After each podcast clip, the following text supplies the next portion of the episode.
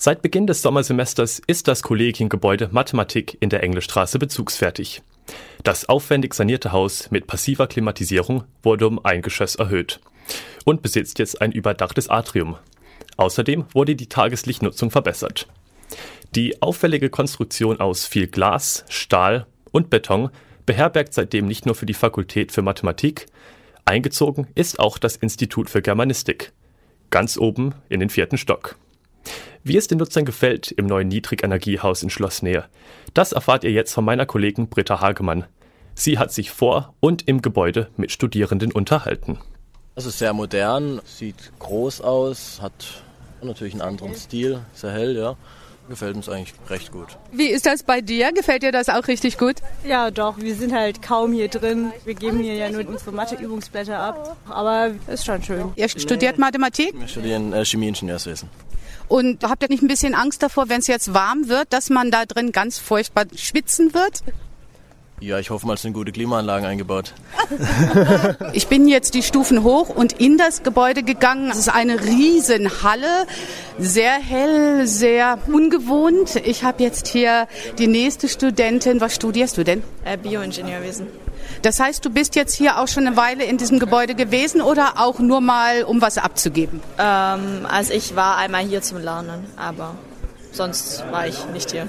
Vielleicht kannst du mir einfach mal sagen, wie dir dieses neue Gebäude gefällt? Die Lernplätze, die zu diesem Innenhof gehen, das ist von der Akustik her nicht so ideal, aber so an sich ist es super. Ich bin jetzt oben bei den Germanisten und frage jetzt mal eine junge Frau neben mir, wie ihr denn das neue Mathegebäude gefällt, im vierten Stock. Ich finde die Räume zu klein, die Tische zu klein, man kann nirgends lüften, jeder kann überall reinschauen. Ich finde die Organisation der Räume nicht so toll. Wie gefällt denn dir hier die neue Räumlichkeit, das Haus insgesamt? Ich finde es sehr steril, sehr unpersönlich, erinnert eher an ein Krankenhaus als an ein Institut. Ich hätte mir gewünscht, dass es ein bisschen freundlicher wäre, dass man unter diesen Glaswänden nicht so schwitzen müsste. Das wäre viel angenehmer.